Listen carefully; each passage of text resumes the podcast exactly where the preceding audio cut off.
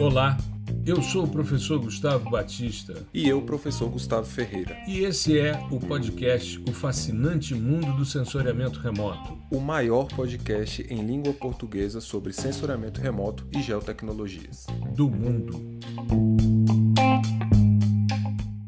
Olá, nós estamos começando mais um episódio do podcast O Fascinante Mundo do Sensoriamento Remoto, episódio 180 e hoje nós vamos falar sobre o relatório anual do desmatamento do Brasil, o RAD 2022, uma iniciativa do MAP Biomas Alerta, e a gente vem é, observando né, o incremento da plataforma ao longo do tempo, e na segunda-feira, dia 12 de junho, eles fizeram uma live para divulgar uh, a análise do desmatamento no ano de 2022. E, claro, é um projeto que vem sendo desenvolvido desde 2019, esse é, relatório anual do desmatamento do Brasil, e eles têm algumas conclusões interessantes. Nessa semana também, nós tivemos uma movimentação muito grande em Brasília, que foi o evento da SCCOM, com relação ao Brasil Mais, que também é um projeto grande de monitoramento, ou seja, a temática da semana agora foi mapeamentos, alertas, utilização de sensoriamento remoto para questões de degradação e desmatamento eh, nos diversos biomas brasileiros. E isso é bastante interessante porque corrobora com o trabalho que a gente faz em sensoriamento remoto e, ao mesmo tempo, a gente está vendo aí um aumento muito grande da demanda por sensoriamento remoto para a gente poder é, suprir esses alertas de degradação ambiental. Já passo a bola aqui para o meu amigo Gustavo Ferreira, né, que esteve no evento do Brasil Mais, é, e eu tive a oportunidade de assistir um pouco da live também do, do RAD 2022, para a gente hoje conversar sobre essa temática. Tudo bem, Gustavo? Falei, professor, beleza? É, agora é, a gente vai falar um pouquinho né, sobre essas essas tecnologias, é, não só sobre o aspecto mais teórico né, e conceitual, mas como que essas plataformas, esses sistemas, né, eles auxiliam a gente e, na verdade, assim, sempre auxiliaram, mas com o, o avanço dos sistemas sensores e é, aliado também às técnicas de processamento, como que esses sistemas estão é, cada vez mais precisos e gerando é, resultados cada vez mais, é, vamos dizer assim, conectados com uh, o que acontece ali de fato, quase em tempo real, sabe? Uhum. Então hoje, bom, você tem a exemplo da constelação Planet com 180 nanosatélites, né, que permite uma cobertura e uma revisita diária, né, uhum. ou quase diária, a depender do lugar. Então, com isso, você acaba que incrementa bastante. É claro que cada, cada sistema, cada programa de alertas tem a sua, é, o seu objetivo. Né? Uhum. Não necessar, alguns precisam utilizar dados diários, você precisa monitorar aquela, é, aquele tipo de, de, de alerta, aquele tipo de alteração na superfície terrestre diariamente né? Ou uhum. às vezes você não precisa diariamente, mas você precisa monitorar com uma resolução espacial melhor, enfim. Então cada um tem a sua finalidade. Mas hoje, com o avanço desses dos sistemas e, e dessa parte de processamento, é muito interessante ver o, o, o quão longe a gente está chegando em termos de monitoramento e de integração também de plataformas, integração entre dados, cruzamento né, do, dos dados gerados pelo sistema de alertas com outras fontes de dados oficiais, que, uhum. que gera, agrega um pouco mais de inteligência, vamos dizer assim, ao dado, né, deixa ele mais refinado e, e voltado para uma aplicação específica, como é o caso aqui do, do dos, dos alertas do Map Biomas, né? Então, uhum. isso é muito interessante e, claro, é, é, colocando aqui um foco no Map Biomas em si, é muito legal ver o o, o tamanho, né, as dimensões que esse, que esse programa está tá tomando. É, é, um programa que a gente acompanha desde o início, né? Então, uhum. é, logo do início eu, eu tinha acabado, quando começou essa questão do Mapiomas, eu tinha acabado de sair da graduação, e é, é muito bom ver um negócio dessa magnitude que é o, o núcleo, né? O, o, centro ali é sensoramento remoto puro Exato. e simples. Né? Isso é muito legal. A gente vê a potencialidade do sensoriamento remoto e, e, claro, geotecnologias de uma forma geral, né? Que uhum. por ser uma área um pouco mais nova e tal, as pessoas às vezes olham com com uma, uma, certa descrença, assim, sabe?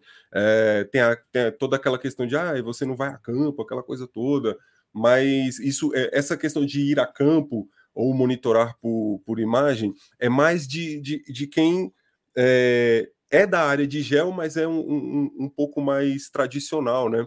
Agora, quando você pega pessoas que nem são da área e você fala sobre imagem de satélite, não sei o quê, as pessoas tendem a ter uma visão é, mais de defesa, sabe? De guerra, a monitorar alvos inimigos, essas coisas, e, e que não, não, não vê uma utilidade é, mais científica no, ou no lado ambiental, que é o que a gente faz aqui. E olha o tamanho que o programa que o Map Biomas atingiu hoje, só utilizando imagens de satélite. Claro, tem uma uhum. função de outras coisas em termos de técnicas, né, bastante robustas aí, mas olha o que, que a gente está gerando. Você está gerando um resultado que é extremamente benéfico para a sociedade. Né? Você consegue monitorar e extrair relatórios, entender o comportamento desse fenômeno que é estudado assim há décadas, sabe?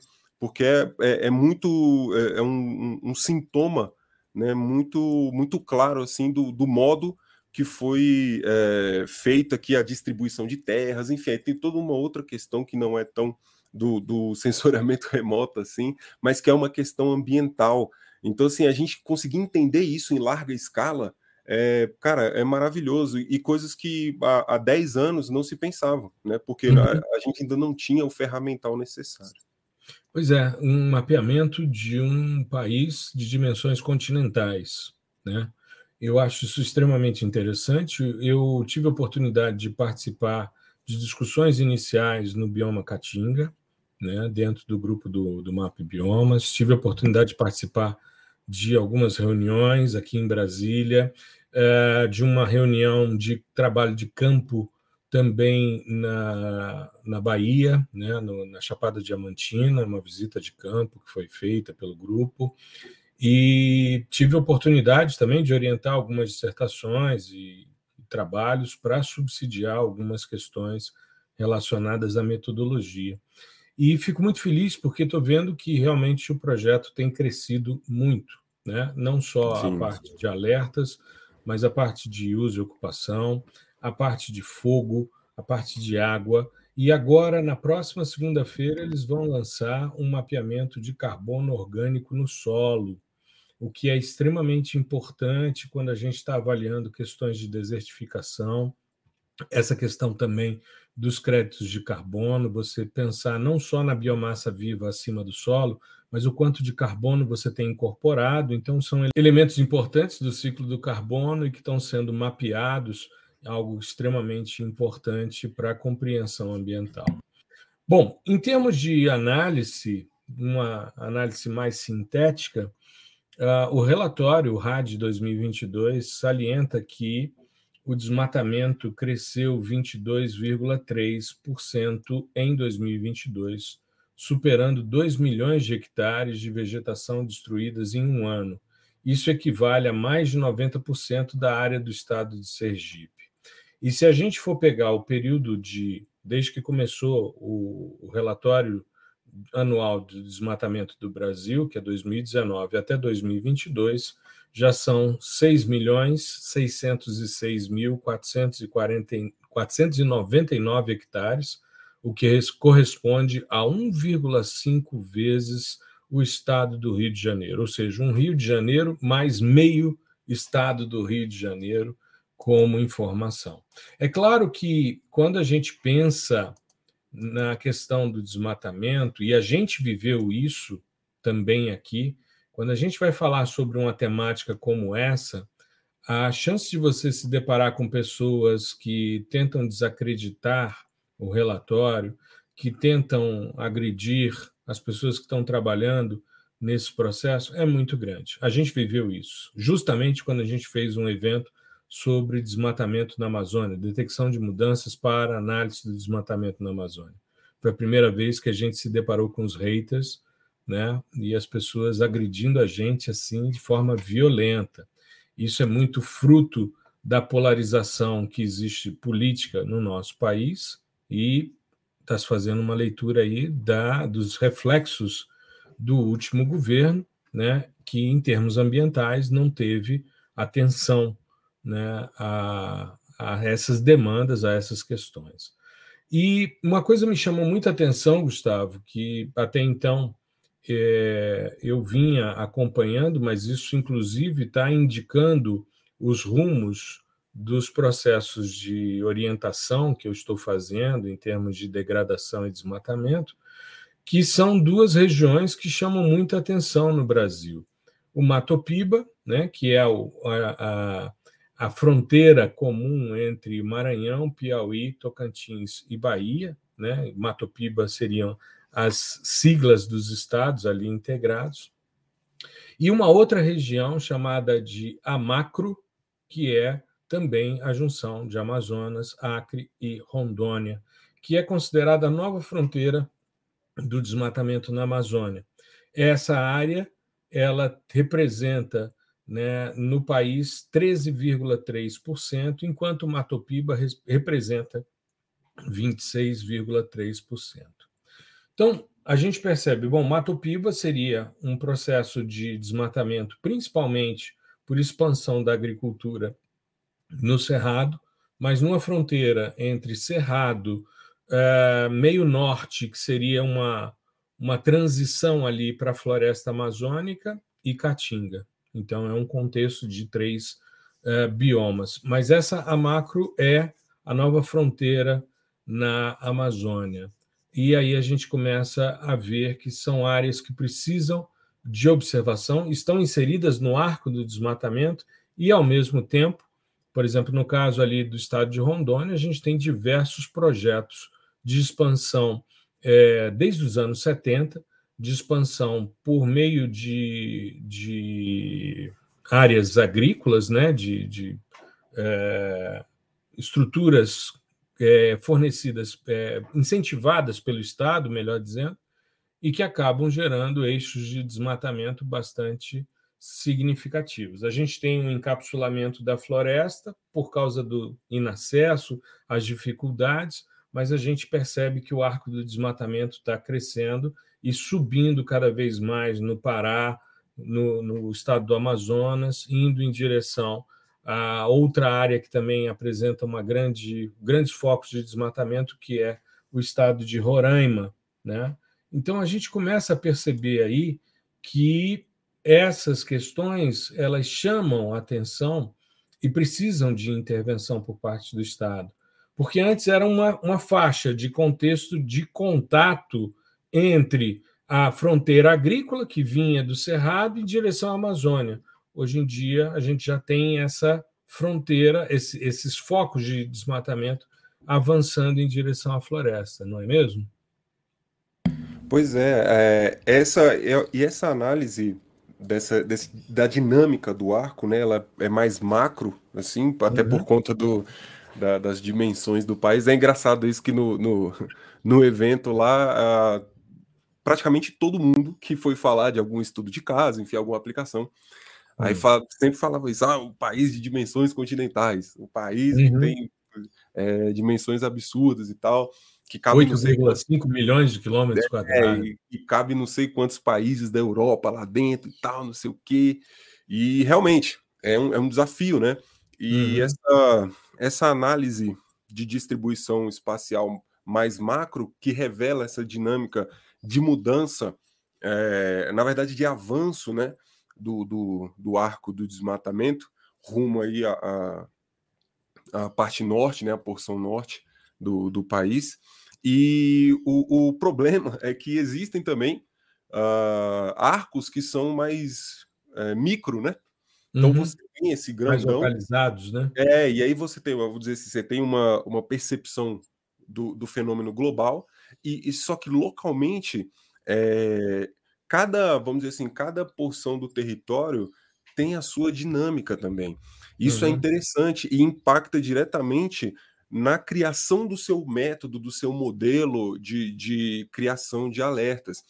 Bom, vamos pensar, cada o domínio amazônico a gente tende a, a, a conceber como uma coisa só, né? Uhum. Não, a Amazônia é assim, tal, mas não é assim em todo lugar, né? E é, a forma com que acontece esses, é, é, o desmatamento, de maneira geral, também é, é, diferente a depender do, do, do, lugar, do estado, do enfim, da latitude, né? Que seja, uhum. da proximidade ou não com o Rio Amazonas. Então, assim, ou proximidade com grandes centros urbanos também. E, e aí, como que você vai capturar todas essas nuances, né, num país de dimensões continentais e trazer isso para o seu método? Uhum. Cara, você precisa de muita coisa. Né? Para começar, você precisa de, de, dados, né? muito dado. Assim, é uma quantidade absurda. É, e precisa ser uma, um, uma série temporal muito robusta. Uhum. Você precisa de, é, identificar esse, esse fenômeno é, é, em termos pontuais, assim, só para dizer, a, aconteceu no tempo, né? E aí, quando você identificou, pum, aconteceu no tempo, eu tenho esse ponto aqui no, no tempo, na minha série temporal, onde eu sei que aconteceu o fenômeno. Aí uhum. você entra com outro domínio. Então é uma abordagem multidomínios. Você tem, é, é, você precisa entrar no domínio temporal para você saber onde aconteceu a perturbação. E quando você quer caracterizar que tipo de perturbação foi, qual foi a extensão dessa perturbação, você precisa entrar no domínio espacial, no domínio do contexto, né?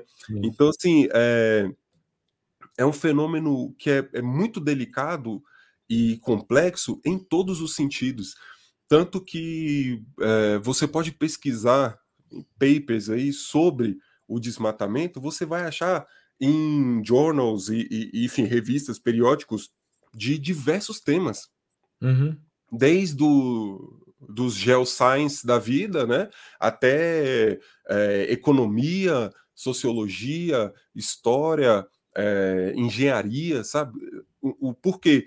Porque o negócio é, ele acontece de uma forma que atinge tudo, todas as áreas, né? Ele, ele se manifesta em todos os, os temas que a gente está acostumado a, a, estudar, não só o ambiental. E é isso também acrescenta uma dificuldade na hora de você caracterizar esse fenômeno. Mas o, a, questão, a questão do arco ela é importante porque ela é a, é a que é mais perceptível, né?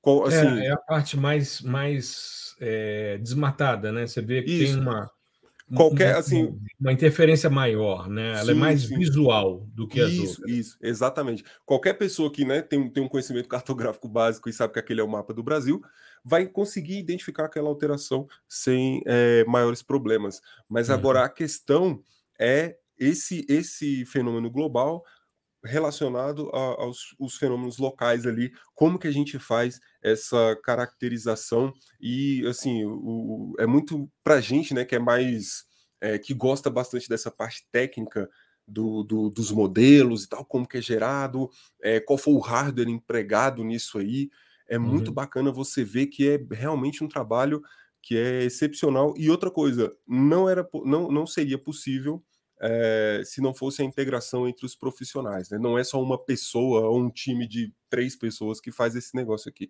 Você uhum. precisa de muita gente e você precisa de muita gente capacitada. Né? Exato. Então, é, aí a gente traz é, discussões do, do, dos outros episódios. Não, o chat GPT não vai fazer isso, cara. Não vai. pesquisa, ele vai ajudar, ele vai ajudar com certeza mas ele não vai fazer isso daqui. Você precisa de ter gente que entenda do fenômeno, que tem experiência, inclusive, né? E, e, saber essas coisas, essas nuances. Cara, lá no Pará acontece isso e isso. Por quê? Porque eu já fui lá, porque eu estava lá, né? Uhum. Ah, o é dessa maneira e tal, tal, tal. É, é essa é a diferença, né? E, e, e, o projeto do Map Biomas traz isso. São, assim, dezenas de profissionais de áreas distintas colaborando para gerar esse tipo de resultado. Perfeito. Aproveitando, antes da gente falar um pouquinho da técnica, de como é feito, né, de como foi feito, é, eu queria salientar como é que foi o comportamento dos biomas. E me chamou a atenção porque de todos os biomas brasileiros, são seis grandes biomas, né, Amazônia, Caatinga, Cerrado, Mata Atlântica, Pantanal e Pampa, é, de todos eles, só um teve redução de desmatamento de 2021 para 2022. Amazônia, aumento de 19%. Caatinga, aumento de 22,2%. O Cerrado, 31,2%. O Pampa, 27,2%. O Pantanal, 4,4%. O único que teve redução de 0,6% foi a Mata Atlântica. É interessante a gente pensar nisso. Por quê? Mata Atlântica é o primeiro bioma a ser degradado porque é a chegada do processo de colonização e o processo de crescimento urbano e de urbanização no Brasil se dá do litoral em direção ao interior. E o processo de interiorização é um processo que ocorre mais na década de 50, mais especificamente incentivado principalmente pela construção de Brasília, e a gente percebe então todo um processo de avanço da agricultura tecnificada da soja em direção ao Cerrado, em direção à Amazônia, em direção à Caatinga, e a gente percebe uma redução do desmatamento da Mata Atlântica. Já havia, é, em outros episódios, nós já, já havíamos comentado que ah, na alguns relatórios do SOS Mata Atlântica, o próprio MAP Biomas, tem mostrado algumas áreas de recuperação. As áreas foram desmatadas, foram abandonadas e, claro que você não volta à floresta primária, mas você tem um processo de revegetação. E isso tem se percebido e foi o único dos biomas, apesar de pequena a variação, 0,6%, mas isso é algo extremamente interessante de se analisar. Com relação a, ao processo em si, é interessante a gente pensar que, é, como Gustavo salientou, um método como esse, ele não é um processo que é feito por uma pessoa ou por um grupo pequeno. Não, são diversos profissionais de diversas é, instituições que estão envolvidas e a metodologia de um processo como esse, do Map Biomas Alerta, é bastante interessante e ela é estruturada em cinco grandes etapas. A primeira é, é a compilação de todos os alertas. A gente começa aí com o DETER, com o CIRAD X, né, que é uh, um processo de verificação do Instituto Socioambiental, principalmente para a região da bacia do rio Xingu, na Amazônia no Cerrado. São também utilizados os SADs, né, os sistemas de alertas do Amazon, da Universidade de Maryland para o Pampa, da Caatinga, que é feito pela Geodatin e pela Estadual de Feira de Santana, o SAD Mata Atlântica, que é da SOS Mata Atlântica e Arcplan, o SAD Pantanal, SOS Pantanal e Arcplan também, e o SAD Pampa, que é Geocartem e a Federal do Rio Grande do Sul, e o SAD Cerrado, Instituto de Pesquisas Ambiental da Amazônia, o IPAM, e que está em fase ainda de inclusão. E a partir então desses sistemas de alerta, eles fazem a validação e escolha das imagens de antes e depois usando a base que está disponível no Google Earth Engine. Né? O processamento é feito inicialmente no Google Earth Engine. A validação e refinamento das áreas desmatadas é feita com imagens de alta resolução, no caso com os dados Planet Scope, né? isso desde o do início do processo do Map Biomas Alerta, eles utilizam, eles saem de uma verificação em 30 metros, né? porque os, os sistemas de alerta eles têm resoluções que variam de 10, 30 e até 60 metros de resolução espacial. Mas, normalmente, no caso da maioria deles, com 30 metros por causa do Landsat. E aí eles fazem a validação com os dados Planet com imagens de 4 metros de resolução. É, a Planet tem variação, mas é, normalmente eles trabalham com essa verificação. Isso, a etapa nesse, 3... não, só só, só para complementar, é que hum. aí, nesse caso, é, o, o, os os dados com resolução de 4 metros são geralmente são os do, dos mosaicos. É, que é quando, quando acontece o processo do mosaico, eles vão para 4 metros. Né? Mas, é, mas é legal a gente ver que é, você tem. Ninguém descarta nenhum sistema aqui, né? Então, pô, vamos uhum. compilar todos os alertas que já são gerados e fazer a validação né, com base numa, numa imagem de alta resolução espacial. E uma uhum. coisa também que é, vale a gente destacar é que o processamento que é feito no Google Earth Engine é para o Map Biomas é para um perfil de usuário diferenciado, tá? Sim. Porque às vezes você fala, ah, beleza, eu vou colocar lá um, um, eu tenho um cubo de imagens Planet aqui, um terabyte de imagens, vou colocar para processar. Cara, não vai dar, porque sua conta é, é, o usuário mais básico, é o usuário lá gratuito e tal, né? Então a gente tem que entender é um, é um, um recurso é, formidável, né, de processamento em nuvem, em nuvem, computação em nuvem, mas que se você quiser acessar dizer, todo o potencial, você vai ter que pagar. Né? E é isso, uhum. o, o, Map Biomas tem, um, um, se eu não estou enganado, um acordo com a Google e tal, então assim, as coisas... Desde o início. Tiveram isso. treinamentos e tal nos Estados Unidos para entender como era, porque a Google ofereceu o Google Earth Engine e aí os caras perceberam a potencialidade, foram fazer curso na, na Califórnia, voltaram e, e, implementaram essa situação. E eles têm financiamento também, o MapBiomas tem uhum. é, apoio externo, né, de, de, fundos externos para fazer o processo também, né? Pois é, então, é, porque é, é mais assim, é, eles são é, é, um usuário diferenciado, né? Porque às vezes você quer fazer, enfim, uma coisa parecida e tal, e você vai ter limitações, tá? Mas não é porque o, a nuvem é ruim, não sei o quê. É porque existem é, hierarquias ali, perfis diferentes de acesso. Perfeito, perfeito. Uma vez feita, então, a validação e o refinamento com imagem de alta resolução, é feito o cruzamento com dados públicos. E aí entra FUNAI, CMBio, IBAMA, INCRA, Serviço Florestal Brasileiro, IBGE, ANA e todos os outros. Né? Existe hoje uh, um, um, processo né, de organização dos dados, né, um, um, uma questão de, de compartilhamento desses dados gerados pelos diversos órgãos brasileiros, né, e isso é utilizado também para cruzar as informações do que foi visto nas imagens com os dados públicos. É feita, então, uma auditoria das imagens e os cruzamentos, e, finalmente, a publicação no site do Alertas, né, do, no site e na API, sobre cada uma dessas áreas que estão aparecendo com o processo de desmatamento. Né? É, eu, inclusive, sugiro a quem quiser dar uma olhada e entender melhor essa metodologia, não é muita coisa, é, isso está disponível no site do Map Biomas Alerta.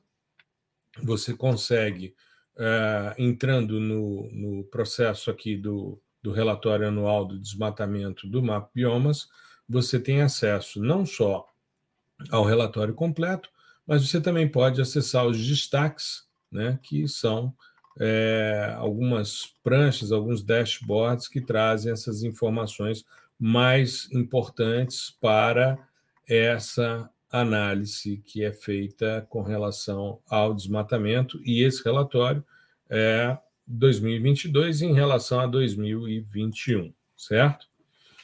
Beleza. Uma coisa que é interessante nesse processo é a verificação do antes e depois, ou seja, a técnica de detecção de mudança. E esse processo pode ser muito simples, apenas uma subtração de uma cena pela outra. Né? Claro que isso pode ser feito de forma mais elegante, por exemplo, o PRODES, a metodologia PRODES utiliza modelo linear de mistura espectral e faz essa verificação a partir dessas imagens antes do processo e depois do processo. Né?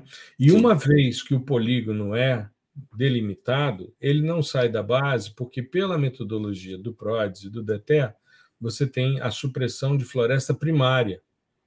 Então, muita gente fala, ah, mas se revegetou, poderia sair o polígono. Mas ela não é mais floresta primária. Então, é uma supressão e um processo de transformação, né, de, de conversão, melhor dizendo, de áreas florestais para áreas de solo exposto, áreas agrícolas, pastagem, enfim, usos não florestais, ou seja, usos mais antrópicos, certo? Sim, é, é, uma, é uma, mais uma questão conceitual de definição do que, que é a classe, né?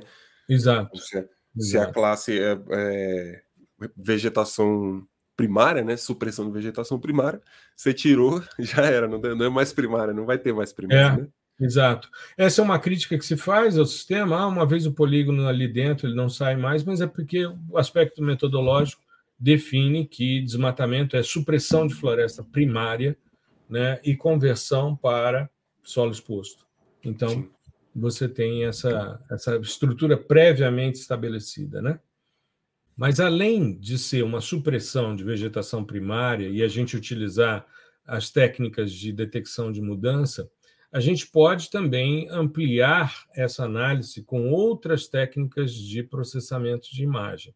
Acho que é importante a gente entender, né, Gustavo, que a gente precisa compreender todo o fluxo de processamento para a gente poder chegar a um objetivo como esse, que é detectar o desmatamento que ocorreu numa determinada área, né? Exatamente, assim, a detecção de mudança é só a ponta do iceberg nesse tipo de, de abordagem, né? Aí uhum. você vai ter não só técnicas de detecção de mudança, mas muita classificação, segmentação, pré-processamento, né, calibração, às vezes registro, a depender do conjunto de dados que você está utilizando, modelagem uhum. espectral, né? Então, assim, você é, é aí que a gente vê a necessidade de entender todas as técnicas e todos os métodos envolvidos no processamento de dados é, de imagens de satélite. E é por isso, então, que a gente precisa compreender todo o fluxo de processamento. Essa é uma questão que a gente vem batendo nos nossos diversos é, eventos. Né? A gente tem sempre mostrado a necessidade da pessoa compreender toda a estruturação do fluxo de processamento para poder chegar a uma análise como essa. Uma coisa que me chama a atenção é que, mais uma vez, o estado do Pará continua encabeçando o ranking dos estados por áreas desmatadas, seguido do estado do Amazonas. É interessante a gente pensar que são grandes unidades territoriais e que o processo de, apesar de variação pequena, né, por exemplo, se a gente pegar o estado do Pará, em relação a 2021 para 2022, houve um incremento de 10% apenas de desmatamento. Mas a gente está falando de quase é, 400, quase 500 mil hectares desmatados em um ano. Então, é uma área muito grande e o processo de verificação e de controle, de monitoramento, é bastante complexo. Né? quando a gente pensa numa, numa uma área como essa.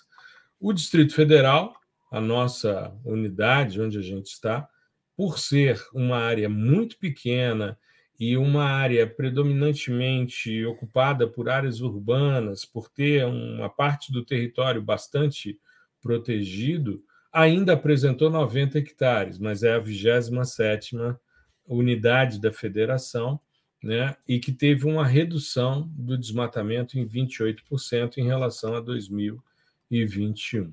Mas chama bastante atenção muito essa questão dessas duas áreas que a gente salientou, tanto Mato Piba como a macro. Bom, então aqui eles também apresentam uma estimativa de área desmatada por dia no Brasil, e eles salientam que o dia com maior área desmatada em 2022 foi o dia 25 de julho, foram 6.945 hectares desmatados, o que equivale aí a 804 metros quadrados por segundo, ou 4,8 hectares por minuto, e eles fazem uma comparação dizendo que em um único dia foi desmatada uma área equivalente a 8.400 campos de futebol. Então, é, é uma área que a gente precisa ter muito muito contato, muita, muita verificação mesmo. É importante esse sistema de alerta.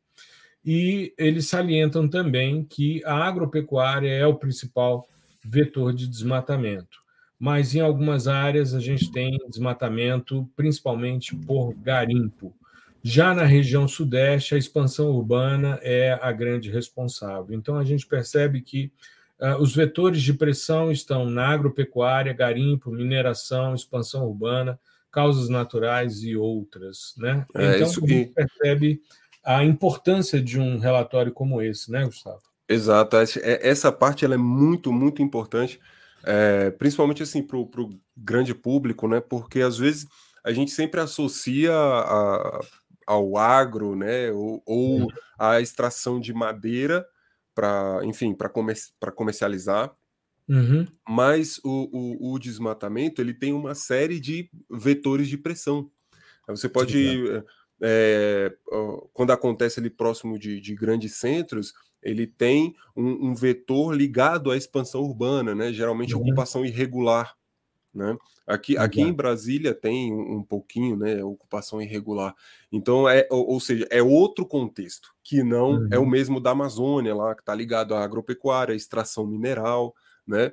Então e tem até causas naturais também. Existem uhum. fenômenos, né? Tipo um fenômeno que chama blowdown, que ele causa, é, por, enfim, diferença de pressão ali, é, ele acaba derrubando algumas, uh, algumas árvores, principalmente quando o solo é, é mais arenoso, né? Uhum. E aí você tem uma, uma mancha ali como se fosse um desmatamento, mas que foi causado por causas naturais. Então é muito interessante e, e essa parte também de você classificar é, quais foram os vetores que levaram ao desmatamento naquele ponto específico ali. É claro que a maioria é, aqui no Brasil foi agropecuária, mas existem os outros também que são importantes a gente é, dar uma olhadinha com mais detalhe, principalmente mineração e, e, garimpo, né, essas coisas.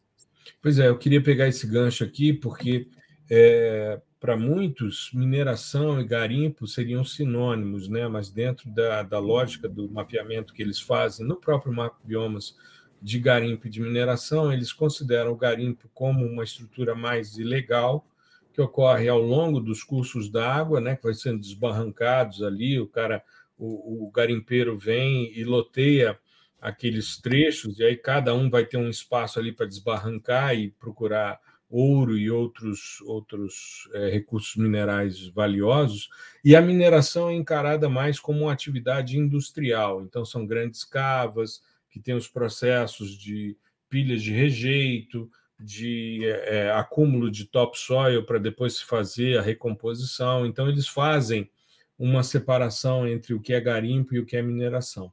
E o que é interessante nessa questão, Gustavo, pegando o gancho da sua fala, é que os vetores de pressão eles são importantes, eles são regionalizados, eles são diferentes em função da, do bioma que a gente está analisando, e ao mesmo tempo a gente está falando só de desmatamento, mas se a gente for entrar em degradação, aí a gente tem muito mais coisa a ser investigada, porque aí a gente vai ter aí os processos de queimada, os processos de pressão sobre é, efeitos de borda, enfim, né, aspectos epidemiológicos que vão surgir como, como é, reflexo né, desses processos de degradação. Então, não é só o desmatamento, mas também a degradação ambiental.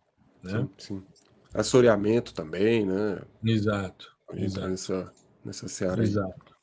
Aí. E quais são as perspectivas, Gustavo? Você que participou do evento lá do Brasil Mais, quais são as perspectivas futuras Cara, Falou sobre isso, alguma coisa nesse sentido? É, era, era assim, é, como eu, eu havia comentado no, no início, eu hum. acho que a palavra assim é integração, né? Então, é, integração de dados, integração de plataformas, integração de, de sistemas sensores, integração de profissionais, é, integração de órgãos, né? Uhum. Então, de sistemas. Então, a ideia é sempre agregar para dar um, um, vamos dizer assim, uma turbinada no, no, dado, no alerta, deixar ele mais eh, o alerta mais qualificado, né? Uhum. E, e, é claro, sempre acompanhando técnicas uh, de processamento, então muito inteligência artificial para melhorar vários processos, não é só a questão de classificação, né? Como a gente está acostumado. Então, é, teve exposições de uso de deep learning para é, fazer o que eles chamam de super resolução, que uhum. seria melhorar né, a resolução de algum sistema, de alguma imagem, de um sistema sensor específico.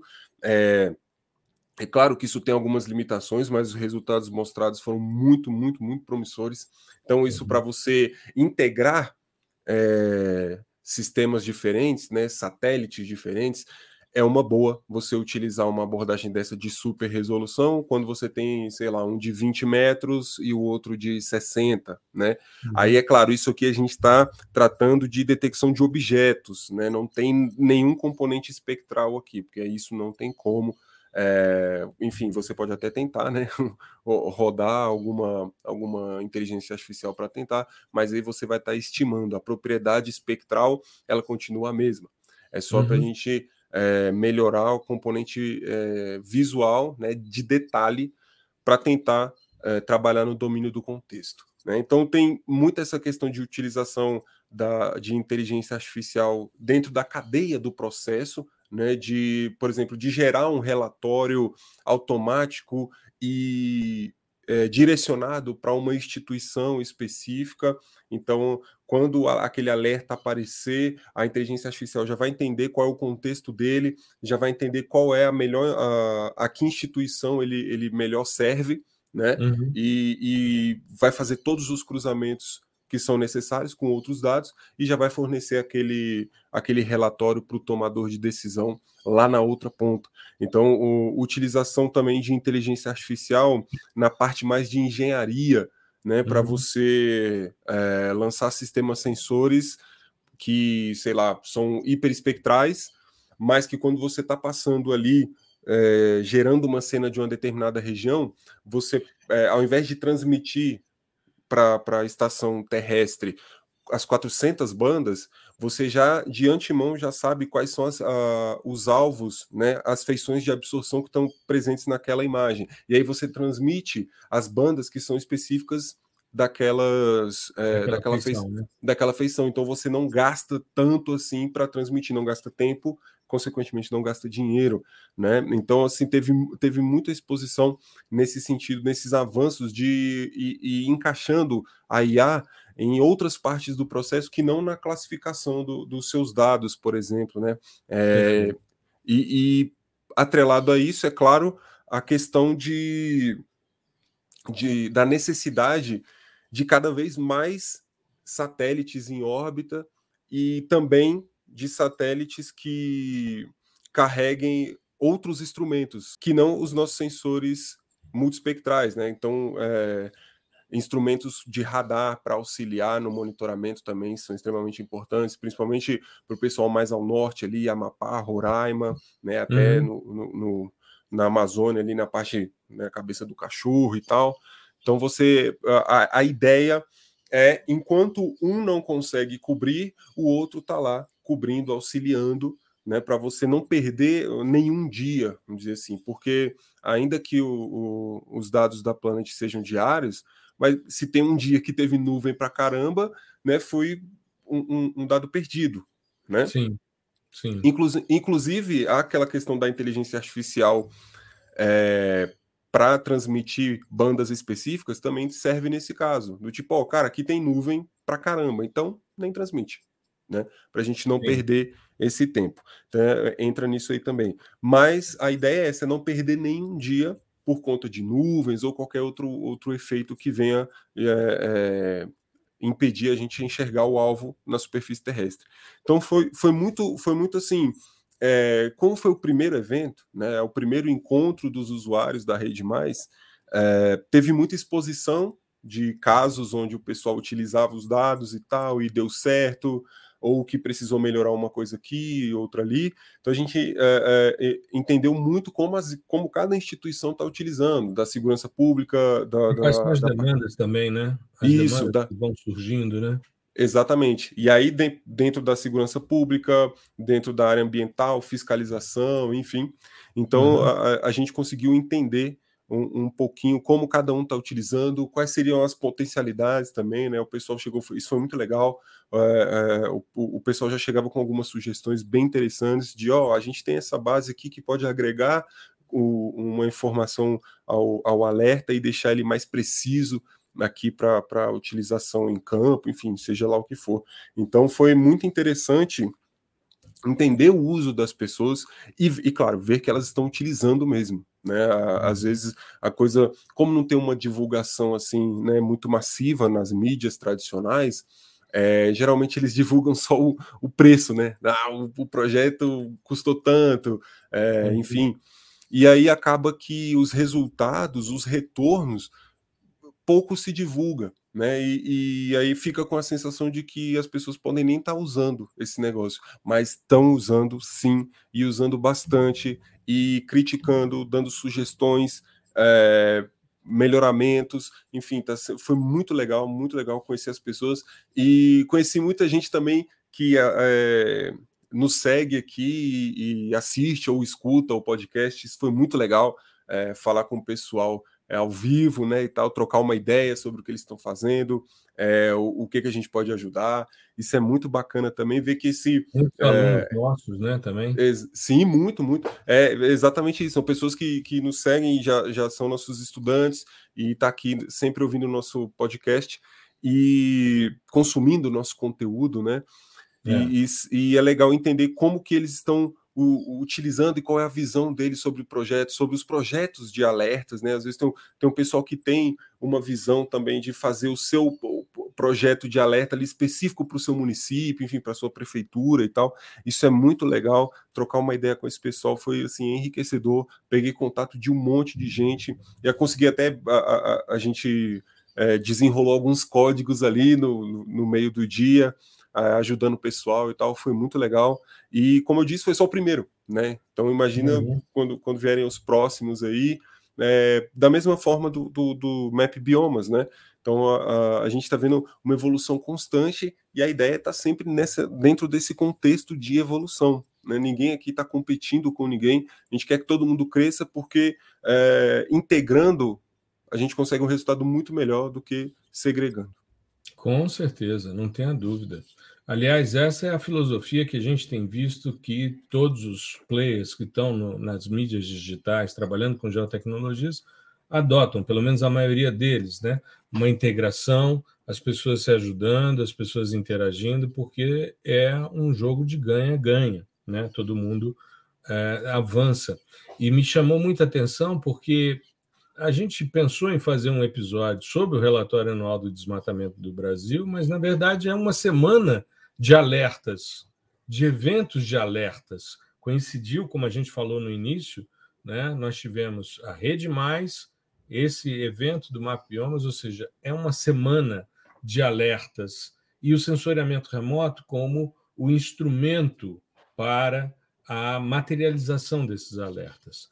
Então, é extremamente importante quando a gente fala para os nossos alunos, quando a gente fala nos eventos, que é um oceano azul para se navegar, conhecer sensoriamento remoto, saber processar os dados, entender quais os dados são possíveis, como você bem salientou, a palavra de ordem é a integração.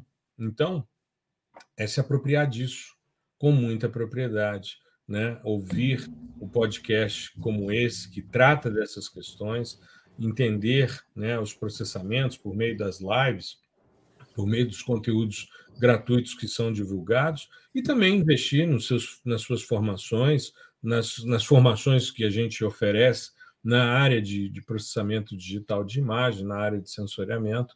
Né? E em breve teremos uma específica para quem está começando na área, ou seja, em breve sai uma formação de fundamentos de sensoriamento remoto para os estudantes de graduação e aqueles que querem se aproximar cada vez mais desse fascinante mundo do sensoriamento remoto. Exatamente. E para e quem já está curioso, no, no nosso, na nossa capacitação, nosso treinamento aí de fundamentos, tem programação também, tá? Porque tem. programação é, a gente também entende como um fundamento tá? Então vai ter, vai ter programação. É, pessoal aí que tá, tá na graduação ainda e já quer se aprofundar, que é muito bom, não perde tempo. É, tem muita gente que só vai mexer com isso na pós e tal, e, e aí você perde muito tempo, né? O pessoal que está na graduação ou acabou de se formar e tal, vai ser para vocês, gente. Vai ser é um negócio assim que a gente vai pegar na sua mãozinha ali e vai mostrar como as coisas funcionam, quais são os principais processamentos, todos os conceitos envolvidos. Então tem, tem teoria, tem prática, tá? Em software com interface gráfica e programação também. Dando uhum. um spoiler para quem, quem quer saber qual é a linguagem, a gente colocou no R, né? Porque o R é uma ótima linguagem para ser apresentada né, é, para uma pessoa que nunca viu no, nada de programação, porque ela é muito simples de escrever, você escreve pouco e tem muito resultado. Tá? Então uhum. a, a, gente decidiu fazer essa em R, então vai ter R, vai ter fundamento de sensoramento remoto e vai ter é, muito processamento de imagem. Exato. E em breve faremos um evento para lançar essa nova formação, Fundamento de Sensoriamento Remoto. Em breve a gente vai divulgar aqui no podcast e nas nossas redes sociais. Exato. É isso aí, Gustavão. Acho que conseguimos fechar um episódio com menos de uma hora. Estamos caminhando e evitando uh, uh, sermos prolixos e, com isso, sendo mais direcionados. Quem sabe um dia a gente consegue fazer episódios de 30 minutos ou menos. É. né? A gente vai descendo 5 minutos a cada episódio. A próximo, o, próximo, o próximo é 55, o próximo 50, depois 45. Até... Aí quando a gente vai ver, a gente vai, a gente vai estar tá falando em 2x, né? Exato, Naturalmente. Exato. Ainda pra, bem que as pessoas conseguir. podem nos ouvir em 2x também, e com isso ficar mais rápido, né? Diminui metade do tempo. Exato, exato. É isso aí, meu querido. Vamos encerrando então mais um episódio do nosso podcast. Tá? E em breve novidades sobre esse novo sistema de formação, fundamento de sensoriamento remoto, que está sendo construído com muito carinho para quem quer entrar nesse mundo fascinante. Tá legal? É isso aí. Se cuide, Gustavo. Um grande abraço para você e para nossa audiência. Um abraço e até mais. Tchau, tchau.